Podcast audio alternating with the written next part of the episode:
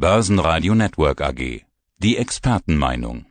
Fondsinitiator Thomas Timmermann von Tim Invest. Herzlich willkommen, liebe Zuhörer. Ich freue mich, dass Sie auch diese Woche wieder dabei sind. Und auch ich freue mich, Andi Groß vom Börsenradio. Absichern und Bodenbildung abwarten, so waren wir vor zwei Wochen im letzten Podcast auseinandergegangen. Abgesichert hast du, das ist ganz klar, das ist deine Strategie, aber haben wir denn schon einen Boden gefunden?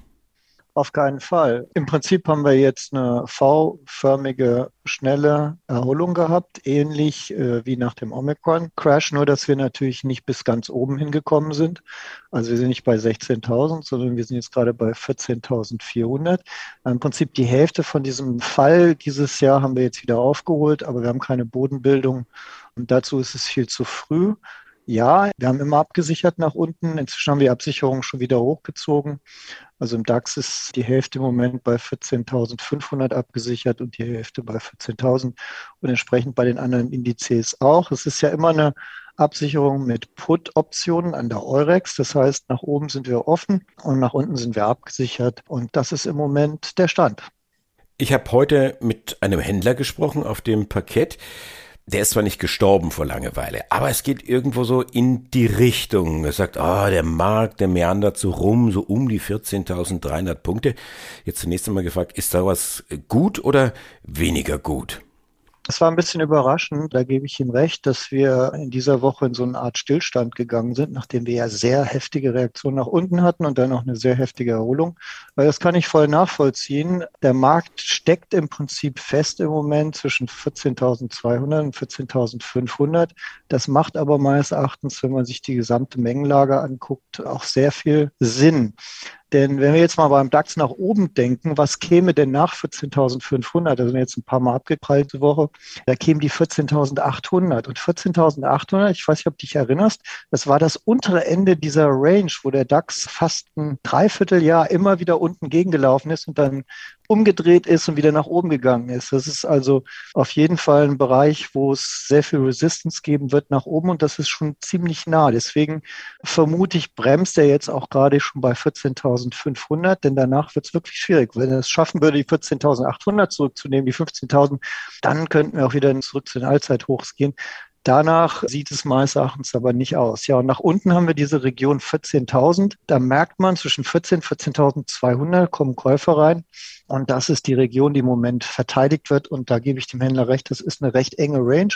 Aber wir haben mächtig zu tun in dieser engen Range. Anders als der äh, Händler ist bei euch ordentlich Druck dann auf dem Kessel. Also ihr habt mächtig zu tun. Ja, natürlich. Also jetzt nehmen wir nur mal die Absicherungsseite. Wenn der DAX von 14 auf 14.500 geht, in dieser Range von 14.500, müssen wir halt frisch absichern. Sollte der Markt dann runtergehen, dann verkaufen wir wieder die Absicherung und passen die an, nehmen da Gewinne mit. Aber wir konzentrieren uns zurzeit vor allen Dingen immer noch darauf, kurzfristige Optionen zu verkaufen. Heute war zum Beispiel Verfall an der Eurex um 12 Uhr für die Eurostox-Optionen, um 13 Uhr für die DAX-Optionen. Wir hatten sehr viele Positionen im Fonds offen. Die haben jetzt alles geschlossen und haben sie neu aufgemacht für nächsten Freitag und haben vor Transaktionskosten so rund 20.000 Euro Prämie eingenommen für diese Woche. Das ist für den kleinen Fonds viel Geld und das sind wichtige zusätzliche Einnahmen, die man generieren kann. Und deswegen haben wir so viel zu tun, weil wir nutzen im Prinzip diese relativ kleine Volatilität und auf der Optionsseite die hohen impliziten Volatilitäten, die immer noch sehr schöne Prämien hergeben, eigentlich um Zusatzerträge zu generieren für den Fonds, denn der Fonds ist zurzeit nur noch 2,3 Prozent im Minus dieses Jahr. Und wir wollen natürlich sehen, dass wir den möglichst schnell ins Plus bekommen. Jetzt ist der normalste Weg mit einer Exponierung von zurzeit so knapp 44 Prozent Aktienquote, wäre natürlich der schnellste Weg, ihn ins Plus zu bringen, dass der Markt hochgeht.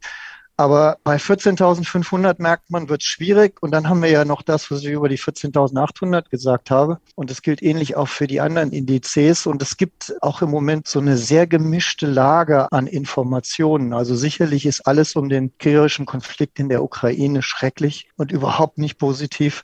Und irgendwie gibt es ja wenig Hoffnung, dass das jetzt mal schnell zum Punkt kommt. Das ist eine Riesenbelastung für den Markt. Und man muss sich wirklich wundern, wie kann der DAX denn eigentlich so hoch stehen, wenn man sich jeden Tag diese Nachrichten Nachrichtenlage anguckt. Dann gibt es aber auch noch so Sachen wie zum Beispiel den S&P 500, den größten amerikanischen Index. Der ist 1,3 Prozent schon wieder über der 200-Tage-Linie. Der hat sich mächtig erholt. Der ist nur noch dieses Jahr 4,8 Prozent im Minus. Und dann auf der negativen Seite haben wir wieder einen Ölpreis bei 116 Dollar. Das ist natürlich viel zu hoch. Ist eine Belastung. And last not least, das Makrothema, was ja auch noch im Hintergrund sind, sind die Zinsen. Also die Zinsentscheidung, die wir jetzt gesehen haben.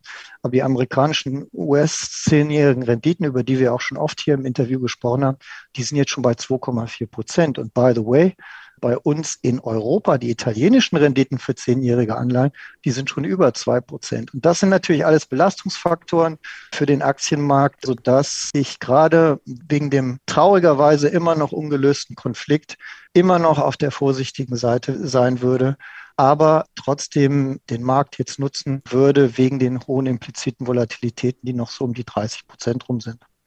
Du hast gesagt, der Tim Invest Europa Plus Fonds leicht im Minus noch, etwa zwei Prozent. Der DAX dagegen sind über neun Prozent im Minus. Das heißt, eure Absicherungsstrategie, so wie ich das verstehe, sie wirkt. Hatten wir uns letzte Woche schon ausführlich drüber unterhalten. Sie wirkt nach wie vor. Du hattest ganz kurz die Quote angesprochen. Ich will es umdrehen, die Cash-Quote in diesem Zusammenhang. Wie sieht die denn momentan aus und wie hat sie sich entwickelt? wenn man sich das vorstellt als ein Fonds, der besteht zum Beispiel aus Aktien und Anleihen, dann haben wir jetzt eine Aktienquote von 45 Prozent. Nun ist es aber ein bisschen komplexer. In Wirklichkeit ist der Fonds zu 98 Prozent investiert in Aktien und in ETFs. Und da fragt man sich natürlich, wie kommt man dann auf eine synthetische Aktienquote von 45 Prozent? Das geht natürlich dadurch, dass man diese Put-Optionen dazu nimmt. Ne? Man kauft für ein paar Prozent von dem Fondsvolumen, wir haben im Moment 2,48 Prozent des gesamten Fondsvolumens, haben wir gebunden in Derivaten und da stecken diese Absicherungsoptionen drin. Und die Absicherungsoptionen plus die ETFs, die ergeben dann diese synthetische Aktienquote. Da wir aber zum Beispiel keine Futures verwenden, wie andere Fondsmanager das tun, schneiden wir den Weg nach oben nicht ab. Da ist ja immer noch viel Potenzial. Letztendlich werden die Aktien ja hoffentlich, wenn sich alles beruhigt, langfristig wieder schön steigen. Und das macht ja auch Sinn. Deswegen keine Futures, nur Put-Optionen. Nur Put-Optionen kosten halt Geld. Es ist wie so eine Versicherungsoption. Nach unten hat man Schutz, nach oben ist die Prämie weg. So muss man sich das vorstellen. Und um die zu finanzieren, äh, verkaufen wir halt noch kurzfristige Optionen nach oben, die uns auch ein bisschen abschneiden. Auch das drückt dann so ein bisschen auf die Aktienquote. So muss man sich das vorstellen. Aber summa summarum haben wir jetzt nicht 50 Prozent Cash, das dürften wir gar nicht halten im Fonds, sondern wir sind zu 98 Prozent in ETFs investiert und die Derivatenpositionen, die wir an der Terminbörse zusätzlich dazu haben, die führen letztendlich dazu, dass wir nur mit 45 Prozent Aktienquote dabei sind.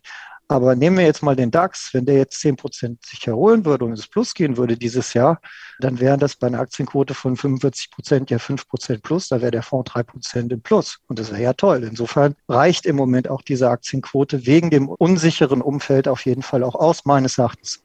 Wie sieht das denn mit der Strategie aus? Bleibt es Schwerpunkt Aktien oder guckst du dir hin und wieder auch Rohstoffe an? Das ist ein rein europäischer Aktienfonds. Wir dürfen keine Rohstoffe kaufen. Wir dürfen auch keine langfristigen Anleihen oder sowas. Das ist ein sehr, sehr simpler Fonds. Das sind europäische Aktien. Wir sind vorwiegend im Stock 600, den ich auch sehr empfehlen kann, diesen Index, weil da sind zum Beispiel Rohstoffaktien drin. Der ist unglaublich stabil dieses Jahr. Der war letztes Jahr schon so toll auf dem Weg nach oben. Aber auch dieses Jahr ist der toll. Wenn ich mir die Performance year to date von dem Stock 600 Return angucke, dann habe ich hier minus 6 Prozent und beim DAX habe ich minus 9,3 Prozent. Ne? Das ist relative Stärke, 600 Werte. Europa, da ist auch England mit drin. England sieht übrigens gar nicht mal so schlecht aus von der Performance dieses Jahr. Und das würde ich auch Anlegern empfehlen. Also nicht auf den DAX setzen, sondern wenn in Europa investiert, dann auf jeden Fall auch den Stock 600 reinnehmen und die, die Länder außerhalb von der Eurozone mit reinnehmen. Da ist man breit diversifiziert und man profitiert auch indirekt von Banken, man profitiert indirekt von Rohstoffen. Und wenn ich es im noch größeren Kontext denke, was ich ja nicht darf, weil es ein europäischer Aktienfonds ist, würde ich auf jeden Fall auch wegen der relativen Stärke der USA schon wieder dieses Jahr USA mit reinmischen. Also MSCI World ist zum Beispiel ein sehr schöner Index, hat man auch ein bisschen Dollarlastigkeit dann. Auf jeden Fall würde ich breit diversifiziert unterwegs sein. Ich glaube, mhm. das ist so das Grundcredo. Also Seitwärtsmarkt, trotzdem ordentlich Zuflüsse. Thomas, wie sieht es aus? Ziehen wir kurz ein Fazit. Wie sieht dein Ziel aus auf dieses Jahr? Also mein Ziel ist es, deutlich ins Plus zu kommen mit dem Fonds. Ich kann allerdings nicht garantieren, dass die Aktienmärkte auch deutlich ins Plus kommen. Also das Ziel muss es eigentlich sein, mit den Zusatzerträgen aus Derivaten trotz eines sehr schwierigen und vielleicht auch nicht so glücklich endenden Aktienmarktes dieses Jahr deutlich ins Plus zu kommen.